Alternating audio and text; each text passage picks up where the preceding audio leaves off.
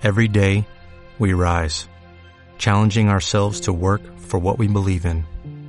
At U.S. Border Patrol, protecting our borders is more than a job, it's a calling. Agents answer the call, working together to keep our country and communities safe. If you are ready for a new mission, join U.S. Border Patrol and go beyond. Learn more at cbp.gov/careers.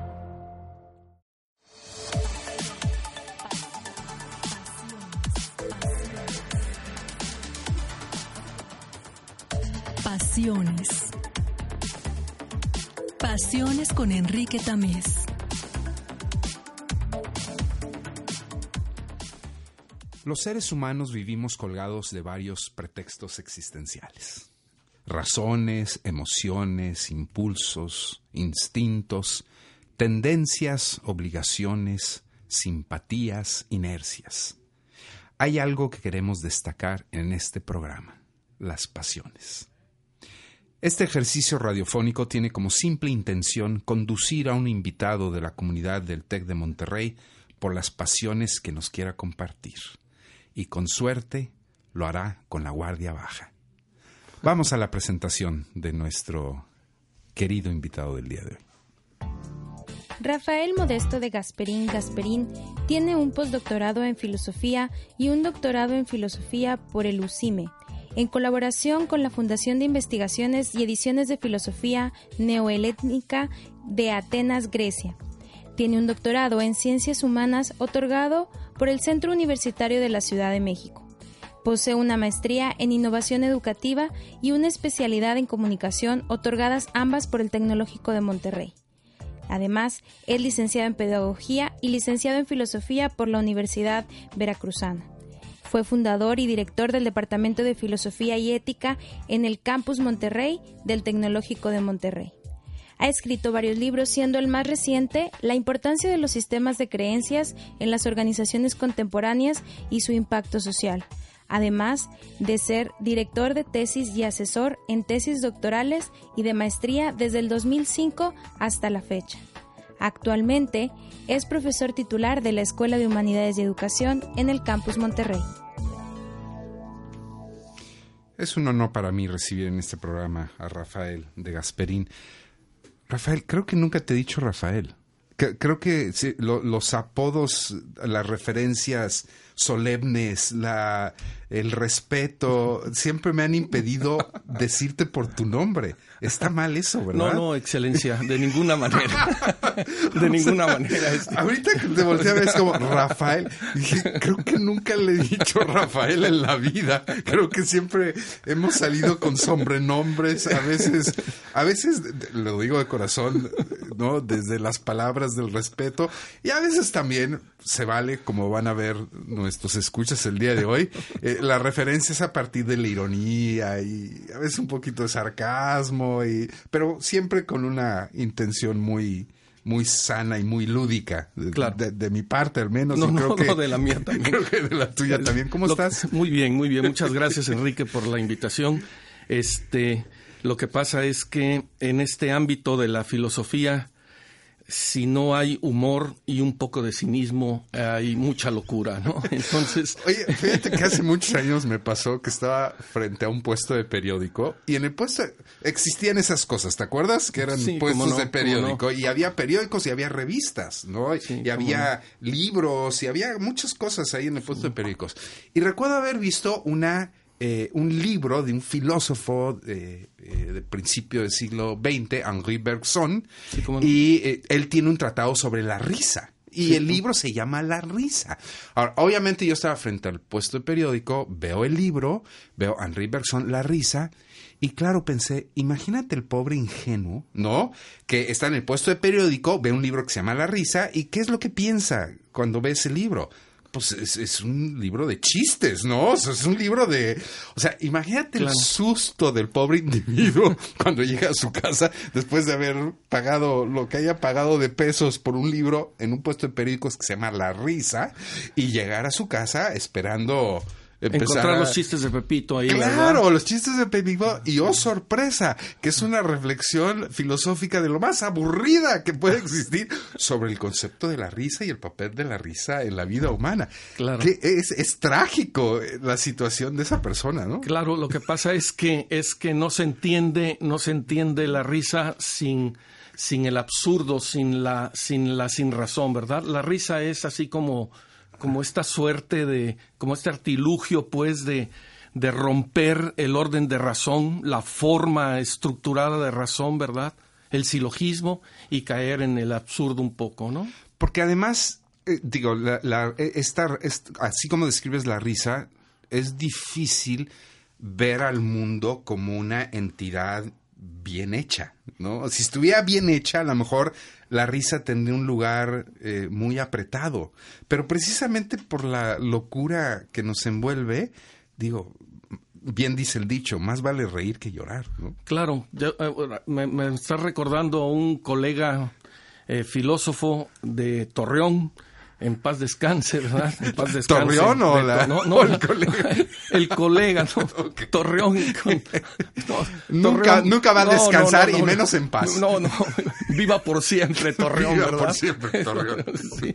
No, este amigo, este amigo, este, decía que él creía en Dios porque como eh, creía en la risa, entonces cuando juntaba la infinitud de Dios y la risa, entonces él se sentía halagado de pensar que había alguien que se podía reír infinitamente. Entonces, bueno, claro. en, en, este, en este sinsentido de mundo, este, pues más, es más vale que- reír, más Claro, vale reír que llorar. Totalmente de acuerdo contigo. Bueno, nuestro radio escuchas eh, ya se habrán dado idea de que estamos dialogando con un filósofo. Y bueno, pues eso nos pasa por meternos con un filósofo, por meter en este programa a un filósofo, que cuando le pedimos su lista de pasiones, ¿no? Vamos a hablar de las pasiones de Rafael, este, pues nos manda una lista sui generis, ¿verdad? Entonces, vamos, vamos a comenzar con la primera pasión del doctor de Gasperín, que es la muerte.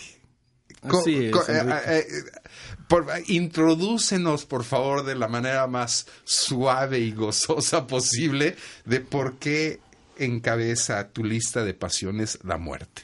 Fíjate que un día recibí un correo electrónico donde me notificaban que Que habías muerto. que me- bueno, este, déjame decirte que hace un año, hace un año me mandaron una esquela de un pelao que se llama Rafael de Gasperín Gasperín, que nació en 1960 en un pueblo allá olvidado del norte de Italia, ¿verdad? No te Tengo creo. guardada la esquela No ahí. te creo. Entonces es, es una experiencia interesante el ver tu nombre y tus dos apellidos con la fecha, ¿verdad? Con la fecha, bueno, el año nada más, ¿verdad? El año de tu nacimiento.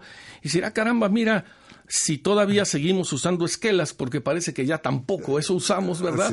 Sí, pero si seguimos usando esquelas, bueno, pues mira, aquí está la mía.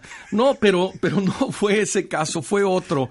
Resulta que el correo electrónico decía que, pues que pasara yo, por favor, a firmar un seguro de vida. Sí, ¿Verdad? sí. Y entonces fui con la señorita y le dije muy atentamente que si me podía mostrar el documento para firmar mi seguro de vida. Y entonces ella me pidió ahí un número de nómina y me lo dio inmediatamente. Y le dije, oiga señorita, pero es que no me ha preguntado usted cuántos años quiero vivir. Y entonces me dijo, oiga, este, pues no, es que eso no se establece aquí, ¿verdad? Sí, oiga, pues cómo no, no se va a establecer. Pues claro que sí, sí. Claro que se tiene que establecer. Usted me está vendiendo o me está ofreciendo ya un seguro de vida y pues yo quiero vivir 104 años, ¿verdad? Ajá. Me dice, no, es que eso yo no se lo puedo garantizar. Y entonces le dije, ah, bueno, entonces que nos quede claro que lo que usted me está ofreciendo es un seguro de muerte, no un seguro de vida. Por supuesto, o Bueno. sea, te, te van a asegurar el día que te mueras. No, y te, te- te venden, te venden lo que tiene seguro que es la muerte, ¿verdad? Ahora, ¿de qué se trata esto un poco de, un- de una, de una forma más seria, ¿no? ¿De qué se trata esto? Esto se trata simplemente de decir que lo que nosotros vamos acumulando no es vida, lo que nosotros vamos acumulando es muerte. Y esto es Heidegger, ¿verdad? Sí. Es el ser ahí, es el ser para la muerte de Heidegger. Porque en el mismo instante en que tú tomas conciencia de que ahorita mismo tú y yo y nuestro radio escucha también, ¿verdad? Aunque esté del otro lado, también se está muriendo. En ese momento pues tiene que tomar una gran decisión, o seguirnos escuchando, o cambiar la estación inmediatamente porque se le está yendo la vida, ¿verdad? Sí, y hacer otra cosa. Y hacer otra cosa, claro, claro. Entonces, fíjate que el sentido, Enrique, el sentido está cuando uno descubre que cada segundo es un es un segundo de vida que uno le arrebata a la muerte, ¿verdad? Así es. En ese sentido es que se transforma en una pasión, ¿no? Vamos a, vamos a la, nuestra primera eh, intervención musical hablando precisamente de la muerte. Vamos a escuchar la primera selección de Rafael, que es una elegía. Eh, las elegías son escritos, ¿no? Que se le hacen a una persona muerta, ¿verdad? Un mensaje a una persona muerta. Y es, es una elegía bellísima, escrita por Miguel Hernández, un gran poeta español, ¿verdad? Así es. Y musicalizada muchos años después por el gran Serrat. Vamos a escuchar Elegía de Miguel Hernández, eh, cantada y compuesta por Serrat, y regresamos. Estamos en Pasiones.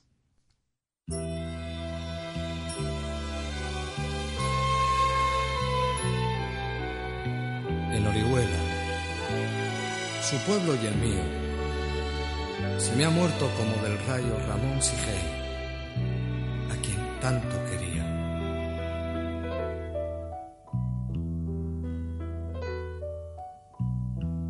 Yo quiero ser llorando el hortelano de la tierra que ocupas y estercolas, compañero del alma tan temprano alimentando lluvias, caracolas y órganos mi dolor sin instrumento.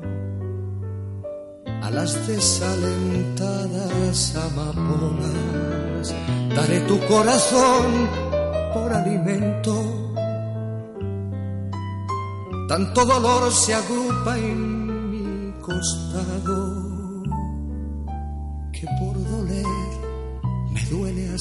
el aliento. Un manotazo duro, un golpe helado, un hachazo invisible y homicida, un empujón brutal te ha derribado. No hay extensión más grande que mi herida. Lloro mi desventura y sus conjuntos y siento más tu muerte que mi vida. Ando sobre rastrojos de difunto y sin calor de nadie y sin consuelo voy de mi corazón a mis asuntos. Temprano levantó la muerte el vuelo, temprano madrugó la madrugada, temprano está rodando por el suelo. No perdono a la muerte enamorada. No perdono a la vida no perdono a la tierra ni a la nada.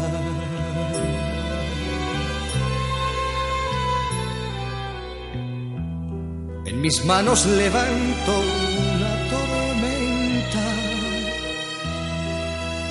de piedras, rayos y hachas estridentes sedienta de catástrofes y hambrienta. Quiero escarbar la tierra con los dientes Quiero apartar la tierra parte a parte, adentelladas, secas y calientes. Quiero minar la tierra hasta encontrarte y besarte la noble y desamordazarte y regresarte y volverás a mi huerto y a mi guerra por los altos andamios de las flores pajareará tu alma colmenera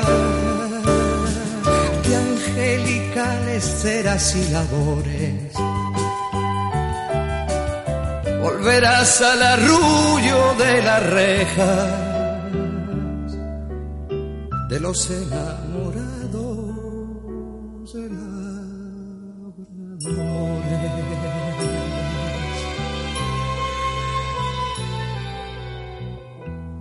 Alegrarás la sombra de mis cejas y tu sangre se irá a cada lado disputando tu novia y las abejas. Tu corazón ya tercio pero ajado llama un campo de almendras espumosas mi avariciosa voz las aladas almas de las rosas del almendro de nata te requiero que tenemos que hablar de muchas cosas. Compañero del alma compañero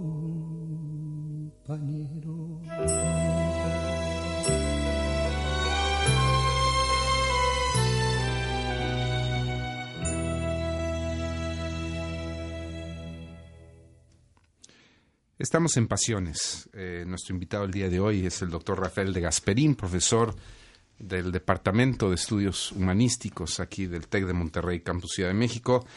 Pues como filósofo que es, estamos hablando de la muerte, ¿no? Y estamos hablando de la condición de la vida, que no es otra más que el de la muerte, ¿no? No hay nada más que podamos afirmar de manera contundente y clara acerca de la vida, que es que está regida por la muerte, ¿no? Está regida por el fin.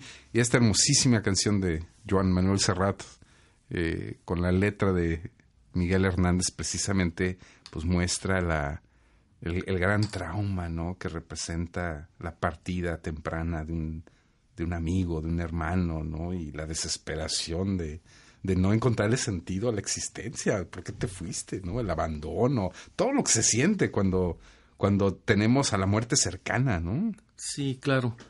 Es que este asunto de la muerte, fíjate, hay un filósofo eh, que se llama Gabriel Marcel, te debe sonar, ¿verdad? Sí, existencialista francés. Totalmente existencialista. Y Gabriel Marcel habla, habla de que el ser humano tiene dos misterios, ¿verdad? Uno, y uno de ellos es la muerte, precisamente, ¿no? Porque todo aquello, todo aquello que pueda entrar en un orden de razón, todo aquello que pueda mantener una estructura formal, eh, tiene posibilidades de objetivizarse. Sin embargo, la muerte no se puede objetivizar. Es decir, tú tienes que ir viviendo a cada paso, ¿verdad? Esto que es un proceso que no termina cuando finiquita la relación con un ser querido o cuando finiquita la relación contigo mismo. Entonces, el sentido de trascendencia que da la muerte lo puede dar tanto para los amigos y las amigas que consideran pues que en este mundo se acaba todo, como para los amigos o amigas que consideran que hay otro orden de sustancialidad u otra forma de vivir la eternidad, qué sé yo, ¿no? Pero cualquiera de los dos formatos en los que tú quieras vivir la vida o acomodarte a la vida o a esta existencia cotidiana, cualquiera de los dos formatos va a, llamarte desde la muerte, ¿verdad? Tanto para cobrar un sentido existencial, como lo decíamos hace un momento, como para cobrar un sentido pues trascendente de infinitud, ¿verdad? ¿Qué, qué, es lo que te apasiona? ¿El tema, el entendimiento, el, la vivencia, obviamente no personal o cercana? ¿Qué, la, es la, la, la, intensidad, la intensidad del concepto es lo que a mí me apasiona. Mm. Y me apasiona la intensidad del concepto porque es un concepto difícil de pensar. Mm. Y entonces en esa, y es un concepto absurdo, y es un concepto disruptivo, es un concepto que fractura, es un concepto que disemina, es un concepto que rompe relación, es un concepto que construye relación, es un concepto existencial, es decir, la muerte, la muerte tiene una amplitud de significados que, bueno, por el área de la filosofía, pues abastece mucho, mucho a, las inquietudes que regularmente tenemos quienes nos dedicamos a esto, pero las abastece mucho más allá de los formatos racionales, ¿verdad? ¿Tú crees que la época que estamos viviendo de alguna manera niega la realidad de la, de la muerte? Eh, eh, eh, me explico brevemente. Me da la impresión de que la, la, vivencia de la muerte en otras épocas era visto como algo mucho más cercano, como algo mucho más real, como algo mucho más palpable.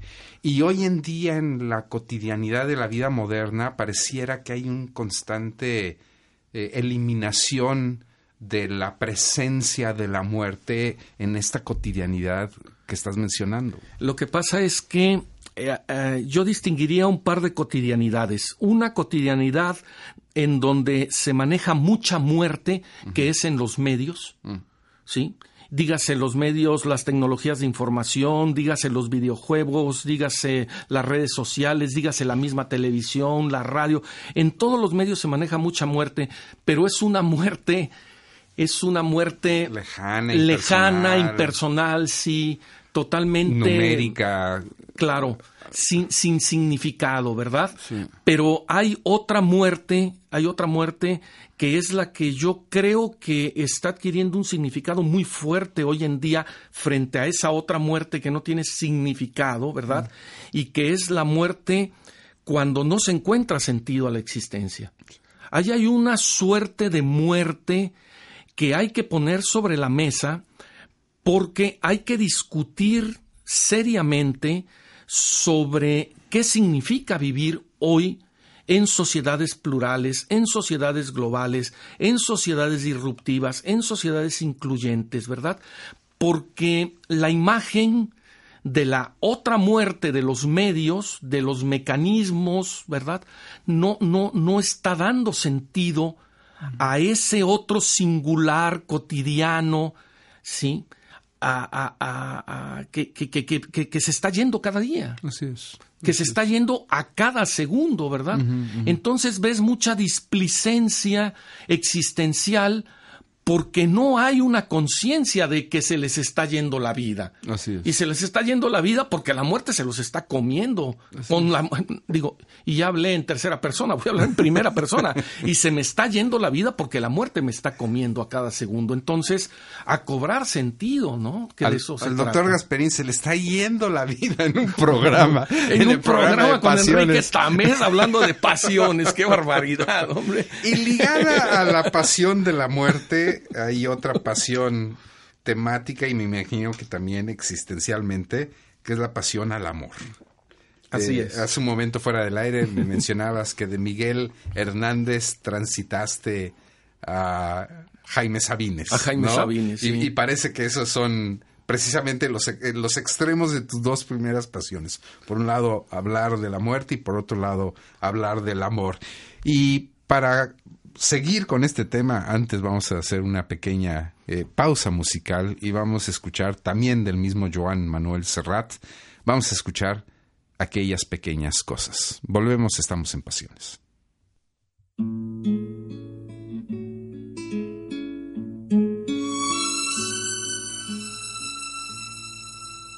Uno se cree que los mató el tiempo y la ausencia. Pero su tren vendió boleto de ida y vuelta. Son aquellas pequeñas cosas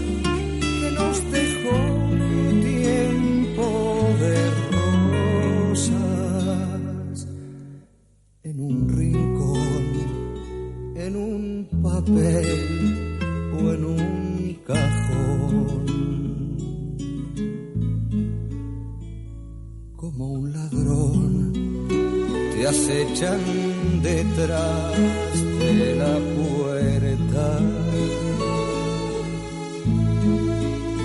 Te tienen tan a su merced como hojas muertas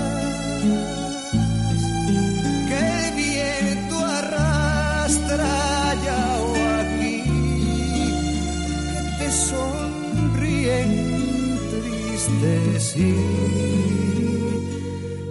nos hacen que lloremos cuando nadie nos ve.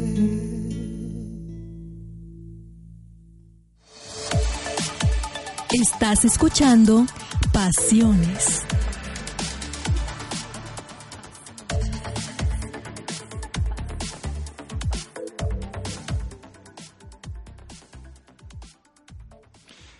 Regresamos a Pasión. Estamos con el doctor Rafael de Gasperín, eh, profesor de nuestro Departamento de Estudios Humanísticos, aquí de Campus Monterrey, del Tecnológico Monterrey, hablando de la muerte, ahora hablando, ahora hablando del amor. Eh, una dimensión profundamente humana, pero también de enormes implicaciones y reflexiones filosóficas. ¿Por dónde le llega, Rafa? Al amor, al amor hay que llegarle desde la existencia y desde el reconocimiento de la singularidad del otro como un otro al que no vas a acceder jamás, ¿verdad? Jamás, jamás. Pareciera que, eh, me, me haces pensar, pareciera que la ilusión del amor dice que, que, que puedes acceder al otro, que casi casi es la, el, decimos, ¿no? Tu otra mitad, ¿no? Tu media naranja, tu, o sea, parece ser que el otro es un complemento y como complemento, pues hay compenetración y hay identidad y hay, este, no, no, no es así, no va yo, por ahí. Yo, yo creo que sí para los platónicos y para los poetas. yo creo que la gran riqueza del amor está en la sorpresa que el otro te da cada día desde su singularidad existencial. Ahí está, ¿verdad? Ahí está precisamente eh, eh, el, el amor. Fíjate que ya que estamos en las pasiones, ¿verdad? Eh, cuando, bueno, yo, yo tengo mi amor, ¿verdad? Tengo mi amor. Muchos, ¿no? Tengo, o, o- o tienes uno? No, no tengo un amor, ¿verdad? Uno, uno. Sí, sí, sí, sí, es el amor de mi vida, ¿verdad? Es el amor de mi vida, tiene nombre y apellido, ¿verdad? Pero ¿a poco no amas a tus papás o a, a tus hijos o a A tu... ver, o sea, te refieres al amor de pareja. Estamos hablando del amor en un programa de pasión. ok, ok. Entonces estamos hablando de ese tipo de amor. Sí, estamos hablando de, de, Entendido. de- de- de ese amor, de ese amor al que tienes que construir cada día y al que tienes que destruir cada día. Sí. A ese amor, ¿verdad? Eh, y juntando un poco el asunto de la muerte y del amor, precisamente con esta persona con la que yo he experimentado existencialmente la posibilidad del amor y de la construcción del amor, precisamente con este ser humano, eh, ella viene del, ar- del área de la, de la literatura y de la poesía, nosotros siempre celebramos la muerte de nuestra vida matrimonial.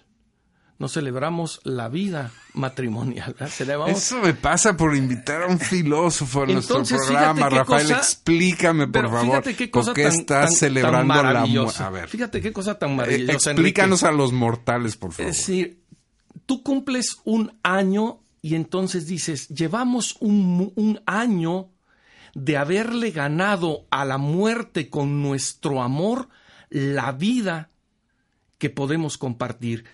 Y esto no es poesía, esto es respeto a la singularidad del otro, esto es aprecio a la comunicación, esto es eh, eh, salvaguardar cada momento en donde el otro de forma espontánea puede explotar, ¿verdad? Y volver sobre su propia singularidad y decir, perdón, no calculé el riesgo de mis palabras, etcétera, etcétera.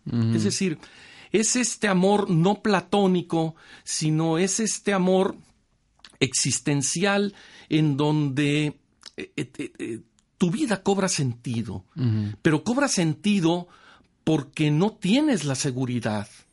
¿ya? Así como la muerte te da la seguridad, el amor te quita toda la seguridad. ¿ya? Entonces, es como este hilo transitorio, ¿verdad? En donde una te garantiza que te vas a ir y el otro no te garantiza que te vas a quedar. Mm. ¿Ya? Y entonces en ese hilo transparente es en donde uno disfruta la vida, es en donde estar aquí y ahora es un gozo. Y antes de entrar por la puerta eh, aquí estaba una niña jugando y me puse a saltar con ella porque estaba jugando ahí una cosa y entonces ella se rió y así de la misma forma me alegró haberme encontrado con una exalumna aquí, ¿verdad? y, y, ahí va el día a día. La, vida está llena de momentos amorosos. La vida está llena de momentos amorosos. si uno quiere, ¿verdad? Es que, es que, y mira, me estoy rascando la cabeza porque yo creo que uno tiene que dejarse, que dejarse querer por el amor para que el amor pueda irse salpicando sistemáticamente, es decir, fluyendo, eh, dejándote llevar. Eh, yo a veces siento en, no en mi vida, honestamente, no en mi vida, ¿verdad? Siento en la vida de muchos ah, colegas o de muchas personas, sin que esto signifique un juicio de valor, eh, tanta racionalidad, ¿verdad? Tanta literalidad o sea, cuando la literalidad se suma con la racionalidad, este, se, tensa todo. No, no, no, no, ¿qué cosa es eso, verdad? O sea, yo, yo, mis respetos para quien vive así y enhorabuena, ¿verdad? Eh, pero, pero no, no, no, no, no me da, no me da a mí la cabeza para no dejarte llevar en la vida, ¿sí? sabiendo que te estás muriendo, ¿no? Una de las premisas de este programa, Rafael, es que como han descubierto recientemente muchos científicos, específicamente en el área de las neurociencias, cuando se ponen a, ver la química del cerebro, ¿no? Eh, muchos de ellos llegan a la conclusión. Eh, Steven Pinker es uno de ellos, Jill Boyle Taylor es otra, en fin, hay, hay muchos investigadores que terminan afirmando que los seres humanos no somos seres racionales que sentimos, somos seres sintientes que razonamos, porque en, la estructura del cerebro hemos descubierto de manera muy reciente y a través de cierta evidencia científica que es la emocionalidad la que define nuestros procesos racionales y no al revés. No, entonces digo, hablemos del amor, pero podemos hablar prácticamente de cualquier emoción, ¿no? Que va conduciendo, que va definiendo, que va determinando pues las cosas que yo pienso, las cosas sobre las que yo reflexiono. Si nosotros en nuestra comunicación diaria, en nuestras relaciones cotidianas, pudiéramos grabarnos esta fórmula, el otro y yo, los dos, somos seres sintientes que razonamos, creo que el, abordaje hacia el otro sería muy diferente a como normalmente es, y sobre todo en la vida académica que vivimos todos los días, en donde todo es muy serio y formal, y déjame explicarte para que tú entiendas. no, a veces no es de entender, es de producir la emocionalidad que me va a ayudar a razonar de una cierta manera. Fíjate, Vasconcelos tiene una frase muy interesante. Vasconcelos dice que el que no se emociona no conoce. Mm. es una frase ahí, ¿verdad? De, de, de, Vasconcelos. Pero en la vida académica, en el salón de clases, yo disfruto profundamente cuando un alumno o una alumna este, se está riendo, ¿verdad? Se está riendo de lo que se va construyendo. Porque bueno, pues las clases van van generando preguntas, van generando absurdos, van generando perspectivas. Y entonces, cuando yo veo un estudiante que, que, que, está gozando la clase y que se está riendo literalmente de cómo chocan las ideas, de cómo se confrontan los términos, de cómo puedes pasar de un personaje a otro porque simplemente cambiaste de un sistema filosófico y lo pueden disfrutar esto, pues se produce un, un, aprendizaje muy, muy interesante, ¿no? Eh, nuestra productora del programa de Pasiones es exalumna de nuestro invitado y la estoy volteando a ver eh, para ver si realmente... ¿Me está choreando aquí el profesor o, está describiendo una, una típica clase del doctor de Gasperín? Sí, parece, parece que no está exagerando el doctor. Vamos a, vamos a seguir con nuestra con las pasiones eh, musicales del doctor Gasperín. Eh, me tomé aquí una libertad porque vamos a escuchar nuevamente a Joan Manuel Serrat, pero para darle un, twist, un jueguito, eh, escogí una versión de un dueto que hace con Amaya. Ah, vamos a escuchar Palabras de Amor. Estamos en Pasiones.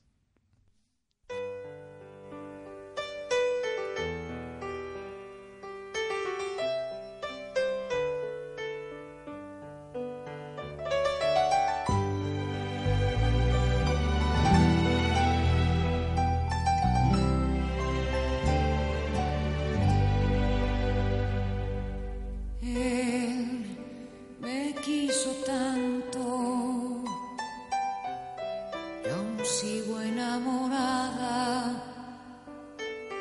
Juntos atravesamos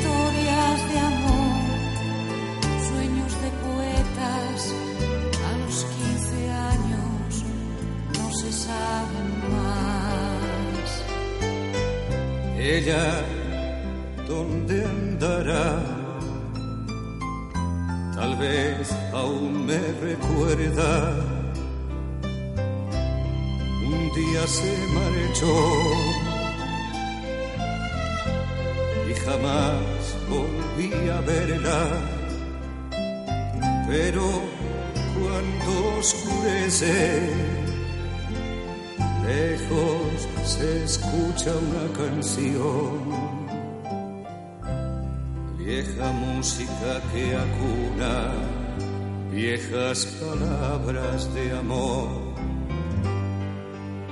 palabras de amor sencillas y tiernas echamos al vuelo por primera vez.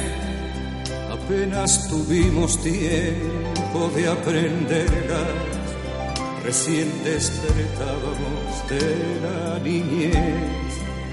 Nos bastaban esas tres frases hechas que entonaba un trasnochado galán de historias de amor, sueños de poetas.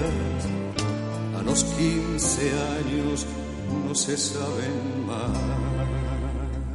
A los quince si saben más.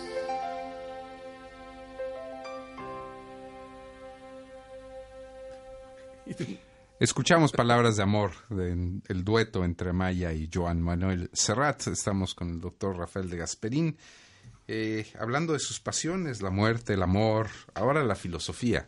Por si no se habían dado cuenta, la pasión de una de las pasiones de Rafa es, es su eh, ad- además de ser tus estudios, ¿no? Tu perfil académico, además también es tu pasión. Y bueno, a lo mejor durante esta, estos minutos que llevamos platicando he obviado un poquito. Eh, decimos filosofía, pero pues muchas personas pueden pensar en muchas cosas muy extremas o muy diferentes. ¿Cómo, ¿Cómo nos podrías ayudar a entender, Rafa? Eh, ¿Qué es lo que cualquiera de nosotros puede entender mínimamente? ¿Qué es la filosofía? Eh, te agradezco mucho la pregunta, Enrique, porque eh, yo lo he dicho y lo he discutido infinidad de veces. Yo soy un occidental. La filosofía la entiendo como occidental Sí. y mi trabajo alrededor de la filosofía y mi pasión por la filosofía ha sido siempre entender las formas en cómo los occidentales hemos tratado de habitar el mundo occidental. Sí. Ahí estamos, ¿verdad? Eh, yo tengo una playlist que se llama este que se llama espiritualidad occidental Sí.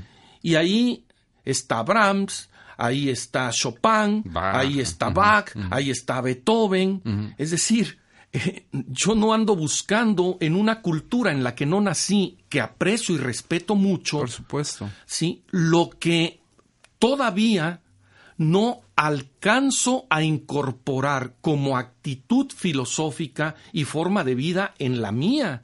Yo tengo que entender por qué somos unas bestias como occidentales. Yo tengo que entender por qué junto al más burdo y hosco de los seres humanos cohabita otro ser humano excelso y maravilloso y sublime, ¿verdad? ¿Cómo puede alguien eh, eh, eh, terminar con la existencia de un ser humano de la manera más soez y, y- y- Brutal. y- brutal y baja que te puedas imaginar y junto, junto a él estar una de los seres humanos más excelsos, ¿verdad? Eh, componiendo música, ¿verdad? Entre otras cosas, haciendo poesía, ¿no? Entonces, La filosofía- filosofía es una es el formato en cómo Occidente se ha construido para poder habitar el mundo que vivimos hoy en día. Ujú. Ahí está la filosofía. Y, y es pertinente tu distinción porque obviamente la mayoría de nosotros pensamos que, pues también cuando hablamos de filosofía, nos referimos, por ejemplo, a la filosofía oriental o a la filosofía budista o a la filosofía zen, e estamos incorporando lo que definitivamente son otras maneras de entender el habitar en el mundo, ¿no? Sí. Pero estamos utilizando exactamente la misma palabra, es decir, la de filosofía. Claro, claro, estamos utilizando la misma palabra, nada más que como dirían los españoles, la nacencia es otra. Es decir, yo, yo no... Andamos peleados con los españoles, ¿no te habían Ah, dicho no, últimamente? bueno. Andamos poco Bueno, sentidos. Son los, ar- son los arquetipos, son los arquetipos con los que juegan hoy en día. Ay, Pero bueno, perdón la distracción, No, pero no, no, no, el momento político que estamos viviendo me invitó a decir, ¿por qué no, andas es, es a los un, es un momento bastante filosófico, definitivamente. ¿eh? Muy filo- Defin- o, o muy poco filosófico, muy poco. de, de repente, si la filosofía significa un- una aspiración de pensamiento trascendente, o sea, si se trata de entender el habitar del mundo, ¿no? Digo, Sí. estamos hablando no, no únicamente del habitar del aquí y el ahora, estamos hablando de una, una proyección en el tiempo, ¿no? Claro. Pues a veces las discusiones que hoy en día tenemos a nivel ideológico o político no aspiran precisamente a este pensamiento trascendente, sino están demasiado, diría yo, sumergidos en una temporalidad, en unas limitaciones pues que el día de mañana dejaron de ser, ¿no? Claro. Eh, No, estoy totalmente de acuerdo contigo. Mira, yo creo que en este país hermoso, sin salirnos del tema, ¿verdad? Porque serían otras pasiones, ¿verdad? Otras pasiones. Es- yo creo que en este país tenemos tres tipos de ciudades. Las ciudades en las que se habla de gentes, que son muy simpáticas porque son las ciudades chismosas, entonces son muy divertidas esas ciudades, ¿verdad? Este, luego hay otras ciudades en donde se habla de cosas, Sí. ¿Y qué cosa hiciste? ¿Qué cosa vas a hacer? ¿Y qué cosa estás haciendo? ¿Y qué cosa no sé qué? Bueno, sí, con todo respeto y cariño, desde luego, esta es una ciudad en la que se habla de cosas, cosas, ¿verdad? ajá. Aquí la raza no habla de personas. Sí, en mi pueblo sí, ¿verdad? Sí. aquí ¿Tu no. pueblo es? Eh, eh, sí, en Veracruz, ¿verdad? Veracruz, Dejémoslo como estado para no, para no herir susceptibilidades. Sí, Ahí se habla de personas. Ahí ¿no? se habla ¿Qué de personas. hiciste? todo, de- ¿Qué no, está y oye, que está haciendo fulanita, perenganita, perenganito? etcétera, etcétera, ¿no? Aquí Y- en Monterrey hablamos de cosas. Aquí se habla ¿no? de cosas, qué cosas estás haciendo, qué cosa vas a hacer, etcétera, etcétera. Y yo estoy buscando en mi querido México un lugar, una ciudad en donde se hable de ideas, ¿verdad? Sí. Oye, ¿qué estás pensando? ¿Cómo estás pensando? ¿Qué te parece si lo pensamos de otra forma y tú lo piensas de una forma diferente y el otro no se molesta, ¿verdad? Ni te desacredita porque hace cosas diferentes. En fin, regresamos. No, no sería la universidad el espacio en donde debería ser este. No, bueno, pues sí, sí, sí, definitivamente. Digo, este no es una ciudad, pero, pero a lo mejor como proyecto civilizatorio No, pues eso podría sería- ser definido como una eso ciudad. sería ¿no? maravilloso el día que pasáramos de dejar de hablar de qué cosas haces para hablar de qué cosas estás pensando, Sí. ¿verdad? Pues podríamos rescatar el espíritu de muchos trebejos existenciales que andamos sobre dos piezas. Oye, ¿no? o, o qué estás pensando por lo que estás haciendo eso, ¿no? Ah, Bueno, también, sí, sí, sí, sí, sí. Y que bueno, y si el otro te dice por qué está pensando, por lo que está haciendo eso, ¿verdad?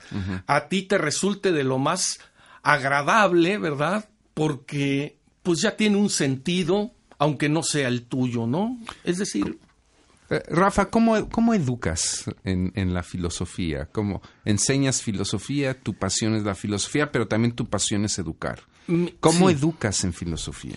eh, eh, yo insisto mucho, yo insisto mucho en que la filosofía es una actitud. Es que era la otra parte, ¿verdad? Primero, bueno, hacerla ver claramente que es un constructo de formas de razón, de maneras de abordar el mundo, eso que quede claro en primera instancia, pero luego tiene que ser una actitud, ¿verdad? Es decir, tú no puedes plantarte al- ante el mundo como un idealista si no tienes una actitud de tal, o como realista, o como fenomenólogo, o como existencialista. Es decir, al término del día, la filosofía, si no se transforma en actitud, no, no, no, no, no, no tuvo aprendizaje. No tuvo aprendizaje. Entonces, si tú me preguntas cómo educo, ¿verdad? Me, ya- me- me- me da mucha risa porque recientemente eh, un chico me decía que yo no tengo un sistema de evaluación, ¿verdad? Le digo, eh, eh, sígueme de cerca, porque, porque yo sí tengo un sistema de evaluación, ¿sí? Primero te hago enamorarte de la filosofía, ¿verdad? Y entonces, cuando tú tienes que encontrar eh, eh, eh, preguntas de mi parte, pues no hay preguntas, simplemente estás emocionado, crees que sabes mucho, etcétera, etcétera, y entonces, pues ahí te vas en la filosofía. Sí. Y luego a la mitad del semestre, pues ponemos ahí una pequeña evaluación en donde te das cuenta que no sabes absolutamente nada. Y al final del semestre terminamos conversando tú y yo sobre la importancia que ha tenido la, el- el- la filosofía como una actitud Sí. en tu, en tu vida cotidiana, ¿no? Por supuesto. En tu vida cotidiana sin ningún, sin ningún problema. Estamos llegando ya a la parte final de nuestro programa. Quiero agradecerle muchísimo a Rafael de Gasperín esta rica, jugosa y también profunda al mismo tiempo. Seria, pero también un poco burlona, ¿no? Risible, ¿no? Intervención. Eh, hablando de cosas importantes de la vida, de cosas, pero también de ideas, siguiendo el proceso argumentativo del doctor. Muchas gracias, Rafael, por haber Hombre, venido. ¿eh? Enrique, muchas gracias a ti. Qué gusto, qué Un placer. gusto, gracias a tu auditorio, muy amables por soportarme. ¿eh? Vamos a cerrar. veces ni yo me soporto a mí mismo. No, aquí te soportamos bastante bien. Vamos a cerrar nuestro programa con Ismael Serrano eh, y esta canción que se llama Papá, cuéntame otra vez. Estamos en Pasiones, les agradezco mucho su presencia y nos vemos la siguiente semana.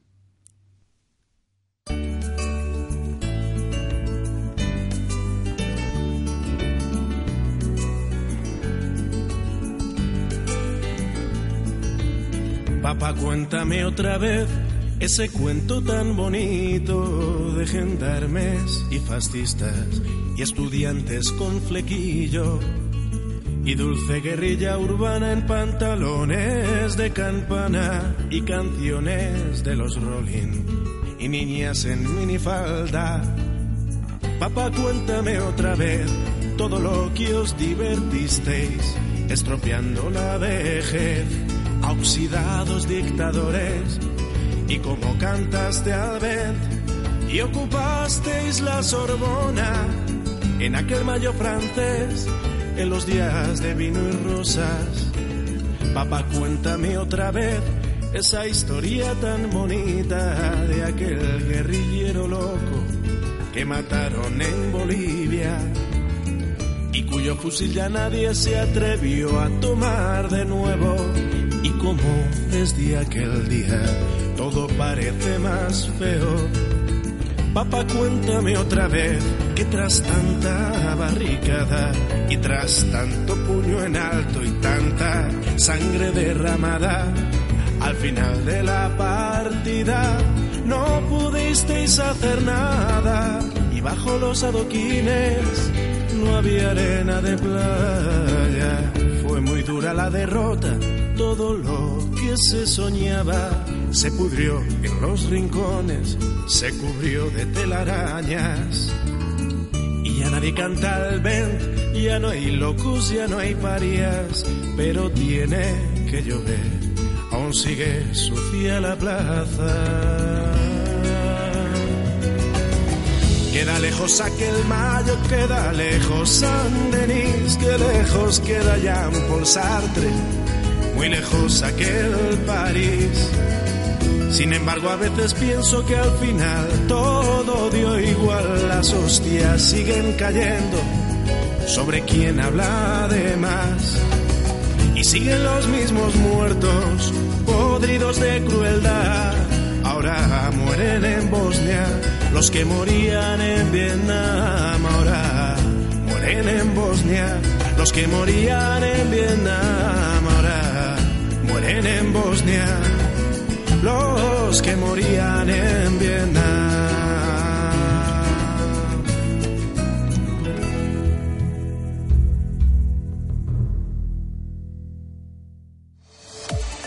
Esto fue Pasiones con Enrique Tamés.